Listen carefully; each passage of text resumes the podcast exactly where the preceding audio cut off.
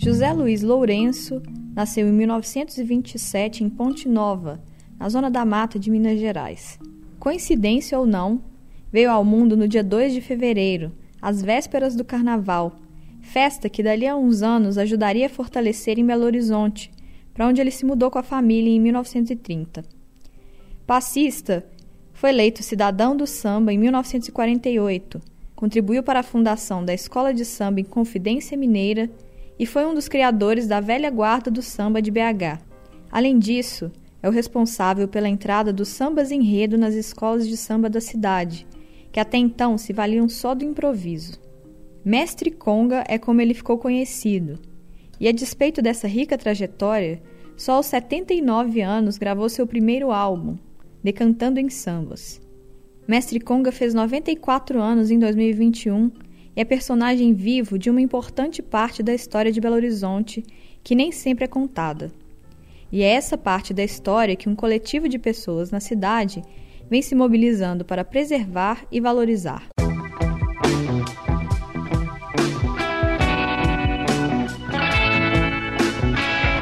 Eu sou Jéssica Almeida e este é o Tempo Hábil, podcast do jornal O Tempo. Quinzenalmente, às quintas-feiras, o programa traz entrevistas sobre assuntos relacionados a Minas Gerais. Para não perder os novos episódios, assine o Tempo Hábil no seu tocador de podcasts favorito. Nós estamos no Spotify, no Deezer, no Google Podcasts, no Apple Podcasts e em todos os demais aplicativos.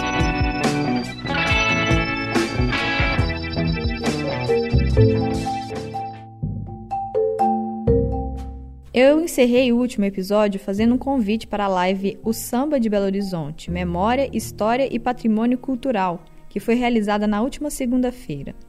Com participação de figuras importantes do samba belo-horizontino, como o próprio Mestre Conga, representantes da academia e do poder público, o evento foi a primeira ação do coletivo Sambistas Mestre Conga no sentido de valorizar o samba belo-horizontino, inclusive o transformando em patrimônio imaterial do município.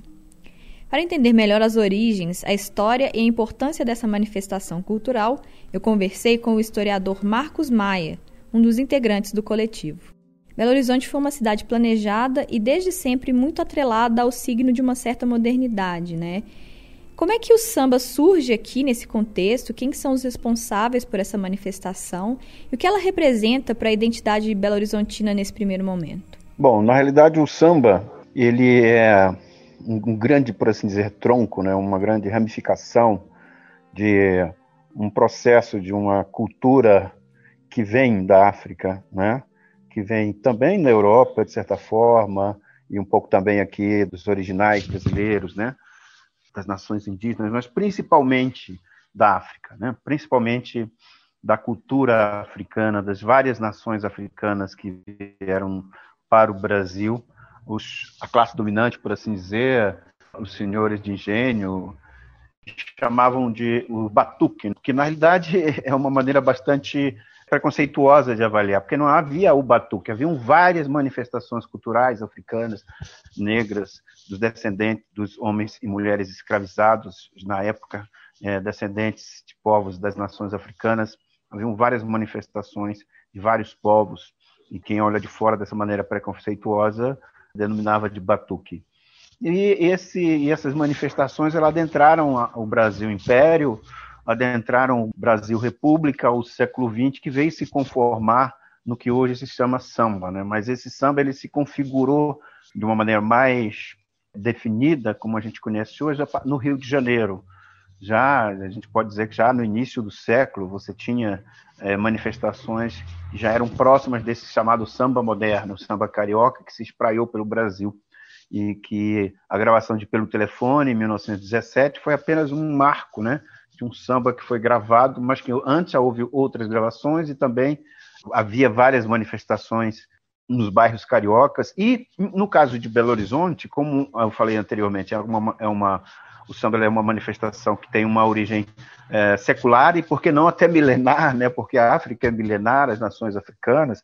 Belo Horizonte, como tinha Minas, como tinha e tem né, uma forte presença negra africana aqui desde o início de Minas Gerais, ela, óbvio, que já tinha alguns elementos que até independiam do Rio de Janeiro. Né? Você tinha quilombos aqui próximo a Belo Horizonte, né? onde hoje é Belo Horizonte tinha, tem pesquisas que apontam quilombo nas regiões centrais, no Barreiro, Venda Nova. Então, esses, esses quilombos eles tinham essas manifestações culturais que se aproximavam muito do samba. E quando veio o samba carioca para Belo Horizonte, né, quando começou a haver esse espraiamento daquele samba urbano, Belo Horizonte assimilou muito bem desde o início. E, como você disse, a cidade ela nasceu sob um signo de uma modernidade, vamos pôr aspas nessa modernidade, porque é uma modernidade que ainda segrega, segregava o povo daqui, o povo do Curral del Rei, que estava aqui desde o início do século XVIII. Na realidade, eu costumo brincar dizer que Belo Horizonte não tem 120 anos, mais ou menos. Belo Horizonte tem mais de 300 anos. Esse lugar aqui já viviam pessoas, já viviam famílias, já viviam e muitos negros, né? Era uma, uma pequena vila, uma pequena cidade, mas que é, já quando veio a ideia de Belo Horizonte é, tinha dois séculos. Então, Belo Horizonte nasceu sob esse signo dessa modernidade, entre aspas, e sob o signo da segregação, sob o signo da exclusão dos povos que aqui haviam e sob o signo, inclusive, do esquecimento dos registros dos primeiros carnavais. Já no, no início de Belo Horizonte, com menos de, de 40 dias, Belo Horizonte foi fundada em dezembro, né? e em mil, 1889 já tinha o primeiro carnaval aqui em Belo Horizonte, né? Então a gente já tinha é, manifestações, só que os registros que a gente tem são registros feitos pelas elites e não mostram registros do batuque, por assim dizer, do machixe, do lundu, que havia também aqui nessa cidade. Né? Então essa segregação ela se refletiu na dificuldade que a gente tem de fazer pesquisa histórica mesmo, né? A gente consegue fazer pesquisas e ter acessos às grandes sociedades, às atas das grandes sociedades. Né? O historiador Abílio Barreto ele escreveu muito sobre as grandes sociedades, que eram organizações da classe burguesa, por assim dizer, da elite da cidade, mas não tem registros dos batuques, dos lundus que havia em BH, dos entrudos que o povo participava. Né? A gente apenas tem apenas alguns indícios. Né? Dessas manifestações, exatamente por essa questão da segregação que eu falei. Então o samba daqui está atrelado a essas pessoas que não estão presentes nos registros oficiais da história da cidade. Não, exatamente, não estavam nos registros oficiais da história da cidade. Você começa a ver alguns registros em algumas colunas de jornalistas do final do século XIX aqui de Belo Horizonte, mas são referências, né? Referências sobre jongo, sobre essa ou aquela manifestação. Mas, por exemplo, você não tem nominação das pessoas, você não tem nominação de lugares, como você tem, por exemplo, nas grandes sociedades. O Abel Barreto ele escrevia o nome inteiro de todos os diretores das grandes sociedades, o que eles faziam, as funções, comerciantes, advogados, delegados, alguns artistas plásticos, mas você não tinha um registro por exemplo, dos, das primeiras manifestações da cultura popular, porque essa cultura popular, em sua maioria, é oral, né? ela está ligada a uma tradição oral e não uma tradição escrita, e aqueles que detinham naquela época o poder da escrita não se importavam né, em registrar essas manifestações. Então, daí vem essa dificuldade. E você mencionou que, com o tempo, isso começa a aparecer em alguns jornais. A partir de quando essas manifestações começam a aparecer mais e ter algum tipo de reconhecimento? Então, a gente começa, do ponto de vista iconográfico, das fotografias, as primeiras fotografias que a gente tem aqui em Belo Horizonte, elas já começam na década de 30, início da década de 30, você consegue perceber, tem o acervo do Museu Histórico Abílio Barreto, um acervo fotográfico. Nesse acervo fotográfico, por exemplo, tem fotos, uma foto muito bonita, uma foto de um bloco né, em movimento, até meio embaçado, assim, tem um efeito muito interessante fotográfico essa foto. É uma foto de um bloco, né, vários homens andando, cantando e tocando na rua, e a maioria deles negros, né? Então eram blocos carnavalescos que haviam e que estavam presentes nas festas de carnaval, em que o grande destaque na época eram essas grandes sociedades que eram caracterizadas por carros alegóricos, né? Havia grandes sociedades como o Clube dos Mataquins, que foi a que durou mais tempo, e havia carros alegóricos, cada um com tema. São precursores das escolas de samba. Né? E esses carros alegóricos com pessoas fantasiadas em cima deles, e entre um e outro carro, paralelo a esses carros nas calçadas, você via, tem fotos em que você vê os blocos desfilando, né? Então havia essa essa interação. Era como se os setores populares se apropriassem da festa, que até de certa forma não eram convidados, mas eram a principal força. Já, já se mostrava um potencial na década de 30. Essa foto é de 35, 1935. Tem uma outra foto também muito interessante, que é de um. Aí é muito mais interessante, porque é uma é, é, mostra o um entranhamento da cultura popular do, do, negro nessas grandes sociedades, porque algumas grandes sociedades elas eram abertas com cavalarias, havia vários cavaleiros à frente, havia clarins, era muito bonito, né? E numa dessas fotos tem um cavaleiro com uma, uma fantasia como se fosse aqueles homens do século XIX, com aquelas perucas e aquelas roupas de nobre, era um rapaz negro montado num cavalo. Então percebe-se muito bem. No centro de Belo Horizonte tem outro cavaleiro e tem esse rapaz negro sentado sobre esse cavalo. Então você começa, na medida em que as fotografias começam a entrar no cenário dos registros, os jornais começam a, a ter a fotografia como recurso narrativo, aí é impossível você impedir o aparecimento dos negros e das negras, né? Então nesse a fotografia ela vem muito contribuiu muito nesse aspecto. E as próprias matérias de jornais começam a citar os carnavalescos, os sambistas negros, também na década de 30, na década de 30 principalmente. Agora, a gente percebe, Jéssica, que isso que era uma uma espécie de uma represa de uma cultura muito forte em Belo Horizonte do samba já, né, dos blocos, dos, dos ranchos, dos choros e que foram precursores também das escolas de samba na cidade. Como que, por que, eu estou dizendo que havia um represamento? Porque quando começou, a, na década de 40, os jornais a utilizarem mais fotografias, você vê assim uma explosão de pessoas negras dançando, cantando, né? aquele luxo das escolas de samba já começa a aparecer com as suas fantasias, né? Então você tem na década de 40 no jornal Folha de Minas e no jornal Estado de Minas, muito, tem páginas inteiras no período já em dezembro, janeiro, fevereiro, no período pré-carnavalesco e no carnaval, você tem páginas inteiras de fotografias com manifestações de escolas de samba na Batalha Real,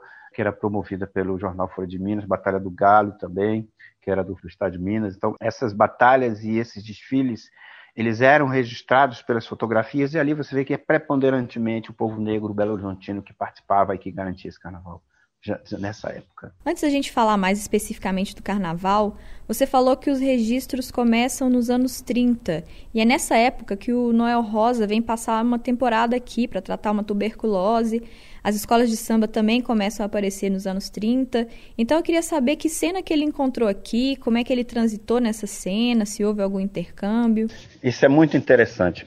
Por quê? Porque é uma pesquisa que está em andamento. Essa visita do Noel é uma coisa assim muito encantadora, né? Por quê?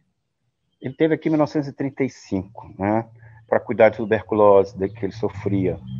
E ele, ao chegar aqui, uma das atividades que ele foi fazer era ser uma espécie de programador da Rádio Mineira, né? Da época. Essa Rádio Mineira, ela, o Noel ele, ele ficou algumas semanas ou meses ajudando a selecionar os sambas, ao privilégio dessa Rádio Mineira. E tem também, em 35, eu encontrei no jornal Folha de Minas, uma foto maravilhosa do Noel Rosa, ladeado por dois repórteres da Folha de Minas, dois colegas seus. Aí eles estavam, assim, promovendo o concurso na época, né? Aquela, aquela coisa machista, mas que na época era muito comum. O que que você prefere, as loiras ou as morenas, né? Era o concurso que tinha no, que durante o Carnaval esses é, final do ano esses jornalistas promoviam. Aí fazem é, uma série de perguntas para o Noel, aí no final perguntam para o Noel Rosa: o que, é que você prefere, as louras ou as morenas? Aí ele, as louras, que me desculpe, mas eu, eu prefiro as morenas. Então, assim, você tem, você percebe que ele teve uma relação com a cidade, até certa forma íntima, né? Tem as lendas aí, são as lendas que fala que ele saía, fugia da casa que estava aqui para ir é, beber nos botecos lá da região central de Belo Horizonte, que é aqui pertinho. Então, assim, mas assim, que a gente pode afirmar é que ele participou da programação musical da Rádio Mineira por um tempo e que ele teve contato com jornalistas, foi recebido de uma maneira solene, porque ele já era um famoso grande Noel Rosa.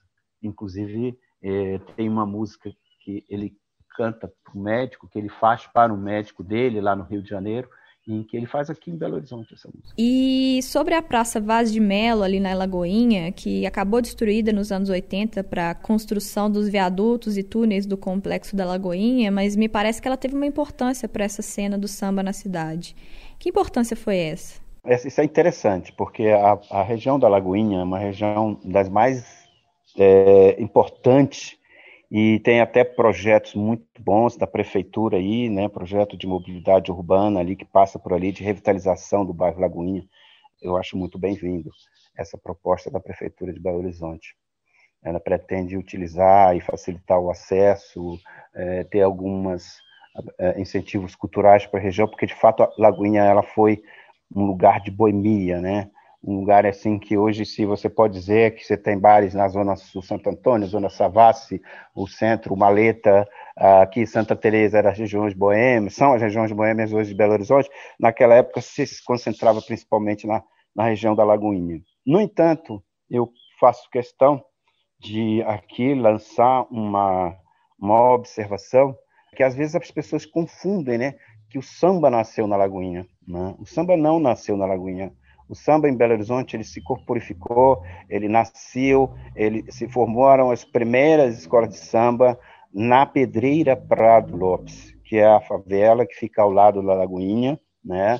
Não é porque a Lagoinha é um bairro que sempre um bairro que por mais degradado que hoje esteja e precisa ser revitalizado, não é porque era de classe média que a gente vai esquecer quem realmente que é o detentor desse patrimônio simbólico cultural não foi a Lagoinha é a Pedreira Prado Lopes. E faz muita diferença, porque você tem ali uma comunidade que até hoje, com todos os melhoramentos que houve por parte do poder público em alguns nos últimos anos, mas você tem uma comunidade que ainda é, é muito sofrida do ponto de vista sanitário, do ponto de vista de salário, do ponto de vista de assistência, de habitacional, e foi nessa comunidade, né, da chamada é, favela da Pedreira Prado Lopes, que nasceu o samba de Belo Horizonte. Então, assim como hoje a prefeitura está fazendo esse muito belo trabalho de revitalização da Lagoinha, há que se ter uma preocupação de mais do que revitalização, mas de melhoramento da favela Pedreira Prado Lopes, de reconhecimento do que a Pedreira Prado Lopes representou e representa para o Santos de Belo Horizonte.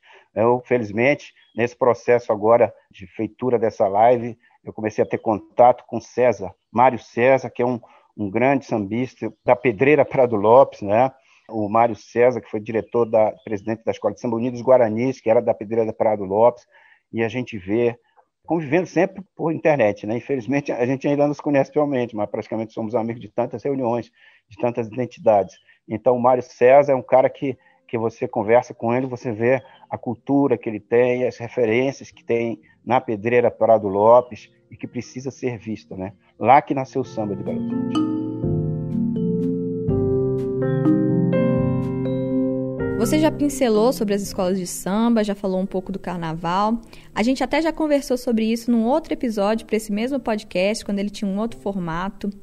Aliás, para quem não tiver ouvido, o nome do episódio é A História do Carnaval de BH, dos primórdios até a atualidade, e ele foi veiculado em fevereiro de 2020.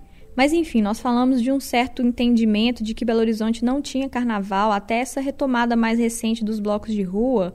Então eu queria que você falasse por que, que essa é uma ideia equivocada e qual é a história do carnaval de Belo Horizonte. Não, é, na realidade eu meio que respondi implicitamente essa pergunta sua na pergunta anterior na relação Lagoinha Pedreira Prado Lopes, né? Por que, que uma é mais lembrada e a outra menos, né? Por que, que é mais lembrado Lagoinha e menos lembrado a favela Pedreira Prado Lopes? Por que, que é mais lembrado os blocos de rua que surgiram em Belo Horizonte a partir de 2009, que são blocos de rua maravilhosos que trouxeram uma revitalização qualitativa e quantitativa para Belo Horizonte. Por que se pensa que tem carnaval quando tem esses blocos de rua? Por quê? Porque é o, a maioria são de classe média. A maioria são de classe média. Então, antes dos blocos de rua, já havia desfiles de escola de samba, de blocos caricatos, na Afonso Pena, na 040, na Andradas, e era pouco visto. Né? Eram desfiles até fracos, mas eles aconteciam. Eles aconteciam. Depois de, na década de 90, teve, durante alguns anos, não houve carnaval, não houve desfiles, mas foram um pouco período. A partir de 2000, já antes de 2000, 2000, você já tem blocos caricatos, escola de samba na avenida. Né? E os blocos de rua, esse novo carnaval aí, essa revitalização do carnaval acontece a partir de 2009. Então, tem muito a ver essa ideia de que não tem carnaval em Belo Horizonte, que não tinha carnaval, com essa ideia de setores da sociedade, que inclui, inclusive, a imprensa, que inclui a academia, que inclui o lugar comum da classe média, né? A galera ia para Rio de Janeiro, ia para o interior, né? ia para a praia, mas enquanto que a turma do morro descia para o carnaval, que sempre havia. Então, acho que tem muito a ver com esse apagamento né, de um setor da sociedade, desse, desses setores invisíveis. Né? E a história do Carnaval de Belo Horizonte ela é isso também. Ela, ela, é uma história de, como eu falei no início, de apagamento né, das primeiras manifestações do, do, do, da cultura popular negra em Belo Horizonte, que se dava primazia aos as grandes sociedades, mas a partir da década de 30, né, em 37, menos de 10 anos depois das primeiras escolas de samba do Rio, você já tem uma, uma grande escola de samba aqui, é a Escola de Samba Pedreira Unida, depois vem a Escola de Samba Primeira, depois tem a guerra, aí durante uns dois anos não tem desfile aqui, em 46, é a Segunda Guerra que eu falo, em 46 voltam várias escolas de samba e surgem novas escolas de samba. Surge escola de samba surpresa, escola de samba Monte Castelo. A gente percebe muito isso nas fontes né, históricas, como jornais. Você vê várias eh, anúncios de escola de samba, fotos. Então, você tem um crescimento muito grande do carnaval de escola de samba depois da Segunda Guerra, com a redemocratização do Brasil. E na década de 50 também você tem uma continuidade desse processo. Em 46, 56,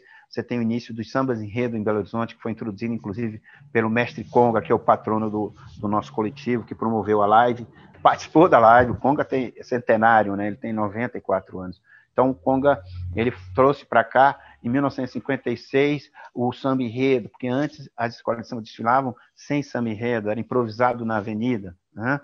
E você teve paralelo a isso também o surgimento na década de 40 dos blocos caricatos, que era uma manifestação bem própria de Belo Horizonte. Você tinha os desfiles, é, é melhor dizendo, você tinha os bailes que eram muito fortes. E na década de 60 você tem é, um, surgimento já das alegorias de mão, né? final da década de 50, década de 60, das alegorias de mão né, de uma maior incidência da imagem nos desfiles. Né? Final da década de 60, início da década de 70, você tem a participação um grande artista plástico mineiro, que é o Décio Noviello, que decorou Afonso Pena, né? uma forma muito bonita. Na Escola de Samba Cidade Jardim, ele participou e foi carnavalesco há alguns anos e campeão das escolas de samba. Então você vê que começou a haver uma interação né, entre a classe média e as classes populares, mas o carnaval ele sempre é um lugar de tensão, né? É um lugar de disputa, porque o carnaval é um uma das principais manifestações das cidades urbanas brasileiras, e as cidades urbanas é um poço, é um caldeirão de contradições, né, de desigualdades e tudo. E o carnaval, inevitavelmente, ele reflete isso. Né? E o samba, como um elemento mais dinâmico do carnaval, né, ele acompanha o carnaval brasileiro desde o início do samba, desde o início do século XX. Ele já está ali presente, e principalmente a partir da década de 20 e 30, né, com o surgimento da escola de samba do Rio de Janeiro e a, a cooptação, por assim dizer, do, do governo Getúlio Vargas, né, que utilizou o samba, as escolas para se construir uma identidade nacional, sem, sem deixar de tentar domesticar os sambistas e as sambistas, né? Mas de certa forma, se você ver, na realidade não houve domesticação, é, na realidade houve até uma sabedoria por parte dos sambistas e das sambistas de se adaptarem aos novos regimes políticos, né? Então não foi apenas assim, chega o governo e diz assim, vai ser assim, não. Os sambistas têm uma sabedoria, têm uma filosofia muito sofisticada. Então eles sabem se adaptar a esses momentos políticos, né? E sabem negociar, e sabem entrar, como diz o, Luiz Antônio Simas, nas frestas, né? Que tem nas sociedades, nessa sociedade tão desigual que a gente vive. Você mencionou que por serem manifestações originárias das classes mais baixas, o samba e o carnaval têm esse traço de apagamento aqui em Belo Horizonte mas me parece que eles são manifestações muito importantes para quem as pratica. Então eu queria que você falasse um pouco sobre o que, que elas representam para essas pessoas, ainda que isso não seja reconhecido pelo discurso dominante. Ó, eu vou ter a humildade de dizer que eu não tenho como responder essa pergunta, porque eu acho que essas pessoas que deveriam responder isso para você. Mas pelo que eu percebo, pelo pouco que eu percebo, né, conversando com meus amigos e minhas amigas sambistas, isso representa em primeiro lugar, prazer, alegria de viver, né? Prazer e alegria, né? O carnaval, ou melhor, o samba, ele tem esse elemento até dionisíaco, matriarcal, né? Porque nos primórdios da humanidade nós vivemos sobre uma sociedade matriarcal, né? uma sociedade ligada à natureza, entranhada na natureza. E Dionísio foi era uma representação divina na Grécia que era celebrada na floresta, era celebrada de uma forma com que havia a, tanto a comédia, havia a tragédia e havia a orgia, literalmente falando, né? Então, por exemplo, Dioniso era um dos poucos deuses gregos que não tinha templo. Ele foi domesticado porque as festas aconteciam no, na floresta. Então as pessoas iam para lá, bebiam, faziam festa, faziam o seu carnaval, a sua festa ali. E com o tempo foi domesticando e se criou um teatro. O, o templo de Dionísio nas cidades gregas é o teatro. O teatro que era o templo, que havia tragédia, comédia e a, a orgia. Então, o carnaval tem esse aspecto milenar, né? e que havia as festas dionisíacas depois também na Grécia, que continuou na, na Idade Média, no Renascimento, e essa tradição, que não é só uma tradição europeia, né, que ela é milenar, que ela vem até da antiguidade, ela chegou ao Brasil através dos portugueses, mas encontrou uma outra tradição riquíssima, tão rica quanto a tradição grega, da mitologia grega, da filosofia grega, que é a tradição dos povos e das nações africanas. Né? Você tem o candomblé, você tem a umbanda, você tem várias manifestações religiosas e culturais e que tem uma mitologia tão rica quanto a mitologia grega. Né? Então, é, houve esse encontro no carnaval brasileiro e no samba. O samba ele representa esse encontro. Né?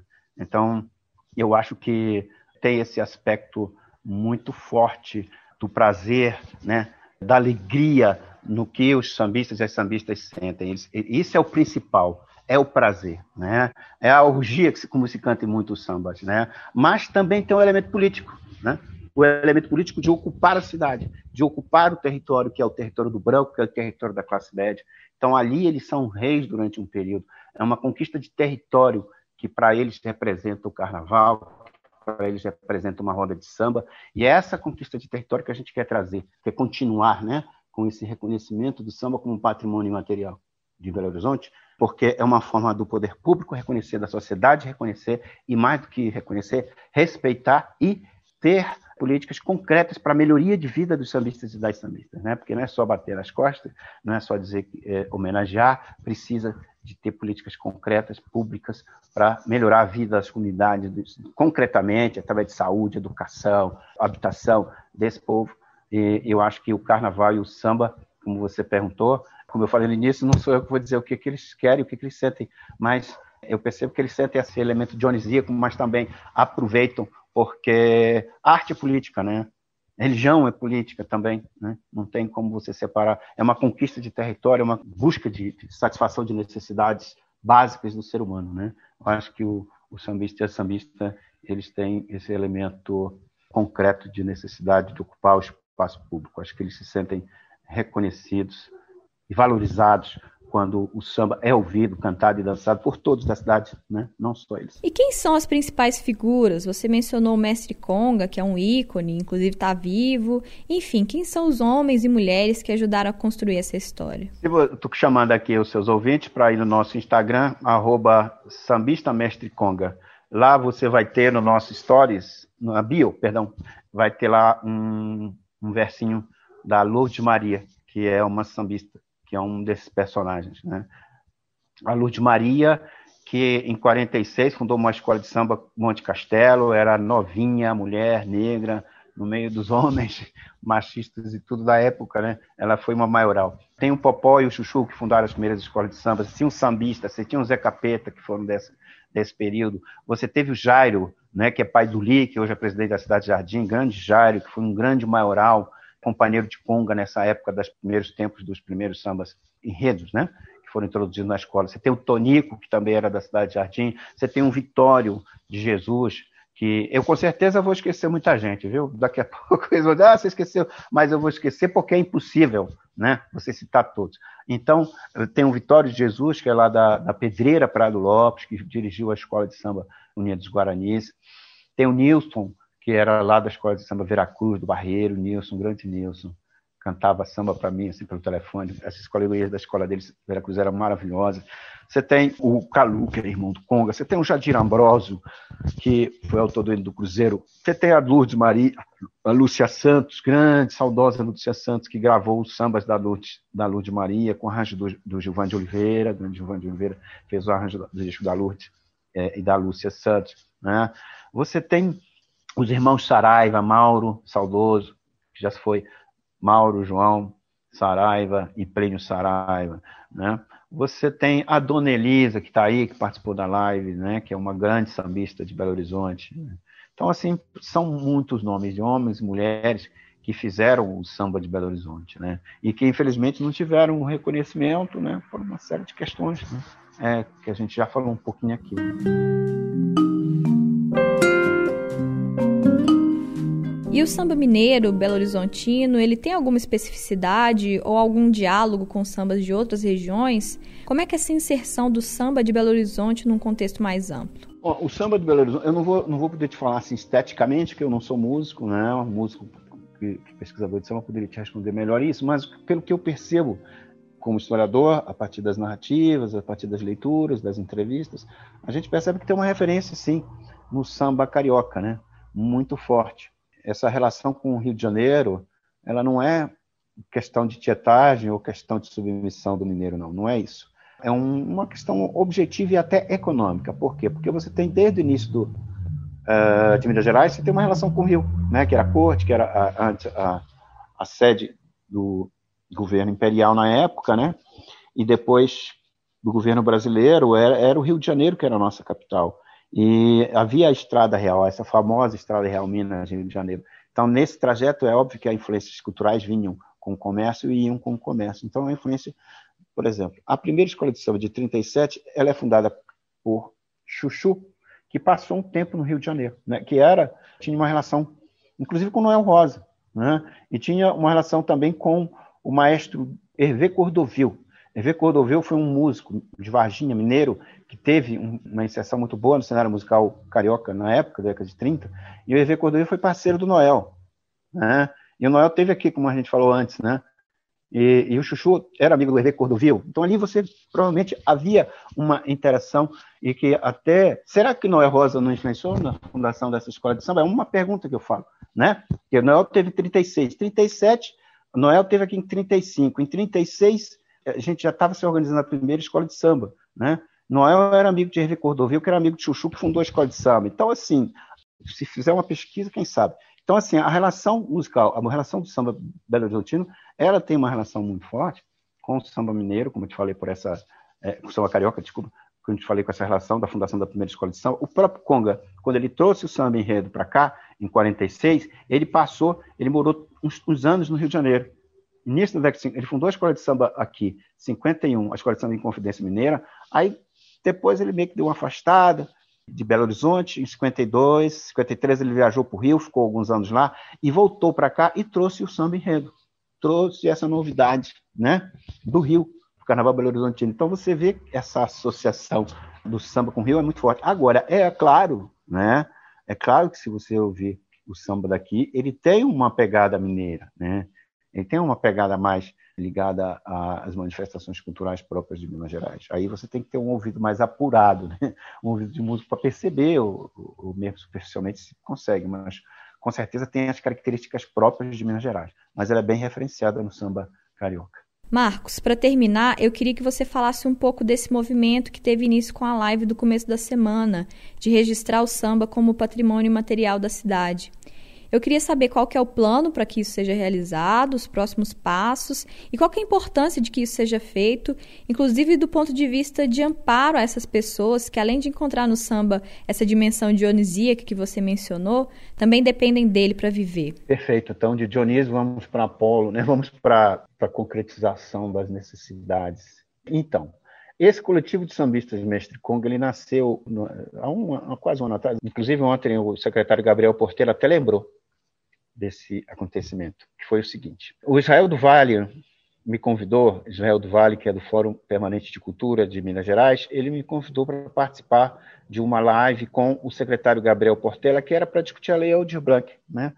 Aí eu fiquei muito contente, eu era um dos que podia falar, aí o Israel me colocou lá. Aí eu, ah, então beleza, vou levar o samba para essa live. Aí cheguei lá, minha hora de falar, eu fiz uma intervenção, perguntando para o Gabriel Portela por quê, primeiro colocando a necessidade de se ter uma atenção maior para o samba de Belo Horizonte, de se ter uma, um reconhecimento material, que o samba não é de BH é muito rico e não está à altura.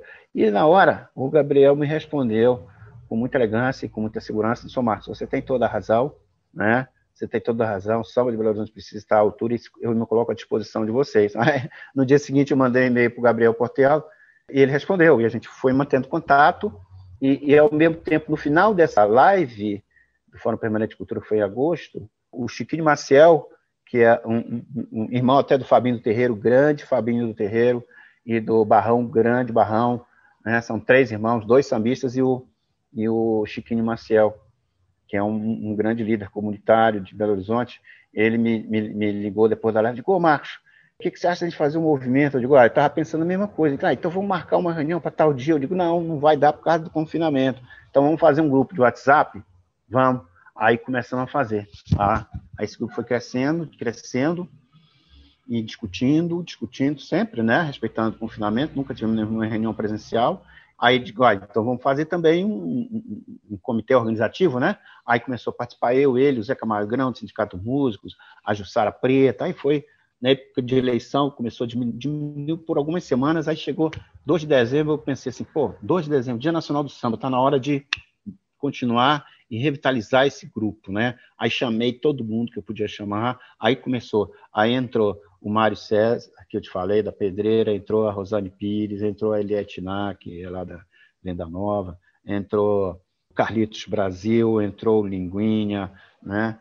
É, é, hoje nós somos 10 pessoas que já vemos discutindo desde dezembro a ideia de se fazer um fórum né, de samba e foi crescendo essa ideia e a gente discutiu que haviam algumas linhas de de demanda nossas principais. Uma era a necessidade do samba ser reconhecido como patrimônio histórico. Outra, a necessidade de discutir gênero e samba, as mulheres e o samba, né?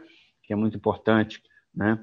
Porque o nosso grupo sempre teve uma identidade contra a homofobia, contra o machismo, contra o racismo, né? Sempre teve esse aspecto político, né? De luta contra a intolerância, todo tipo de intolerância religiosa, sexual, enfim. E também discutir as questões de financiamentos públicos para o samba, né, editais específicos para o samba, discutir a necessidade de ter lugares para o samba, né, é no lugar, é, na, é no terreiro, é na rua que o samba se faz, é na roda, né, então discutir políticas transversais, políticas públicas para o samba, né, a retomada, como que vai ser essa retomada para o sambista, né, agora, depois de 2022, como é que vai ser isso, de que maneira, então a gente já está pensando na retomada, né, já está pensando em desenhar projetos para isso tudo. Né? Então, essa live de ontem foi muito importante, porque teve uma escuta muito boa do poder público, né? nós vamos formar um grupo de trabalho com o poder público, mas nós vamos ter uma reunião ainda, essa semana, para discutir melhor, sabe? Eu não posso aqui falar em nome de todo o coletivo, porque a gente discute de uma maneira coletiva, então a gente vai definir quais são os próximos passos, mas por, com certeza ele vai passar por essa questão de gênero, ele vai passar por a questão de outras lives para discutir questões de financiamento, para discutir questões de lugares de samba, né? É, na realidade, é, vem nesse sentido de melhorar com ações concretas a vida do sambista, da sambista, divulgar o sambista, divulgar em termos até de registros, documentários, enfim. São muitas coisas. Se a gente conseguir fazer 10% do que a gente quer, vai ser muito bom. E quem quiser acompanhar os próximos desdobramentos, é naquele Instagram que você falou? Como é que faz? Sim, sim. É, Sambistas Mestre Conga. Arroba Sambistas Mestre Conga. Tá? Aí lá você entra no, no nosso direct, né? Manda algum recado, que a gente entre em contato, será um prazer, tá? A gente poder fazer parcerias aí. Ontem nós tivemos o prazer de iniciar as primeiras conversas com o projeto República da UFMG, dirigido pela professora Liz Starling. Nós vamos também o Centro Mineiro de Estudos, Centro de Estudos Mineiros, lá da Fafis também, com o professor José Newton Menezes, né? Além de ter aberto essa importante estrada real com o Simas, que se colocou à disposição também, de apresentar, de fazer contato com a rapaziada do Rio. Então, a ideia é formar essa, essa rede, né? Uma rede aí que, na, na humildade, a gente vai, como diz o samba, o Conga, né? Comendo pelas beiradas, para poder chegar lá. né, no lugar que os sambistas e as sambistas merecem. Marcos, eu queria te agradecer pela conversa e desejar sucesso na empreitada, enfim, que esse movimento se fortaleça cada vez mais. Ah, Jéssica, imagina, eu que te agradeço, tá? Agradeço mesmo tomar disposição aí, tá? De você, obrigado ao tempo, obrigado a você, a equipe toda aí, tá? Só reforçando, para mais informações, siga o coletivo no Instagram na arroba sambistasmestreconga. Para quem não pôde assistir ao vivo, a live O Samba de Belo Horizonte, Memória, História e Patrimônio Cultural segue disponível em youtube.com/barra emergência cultural.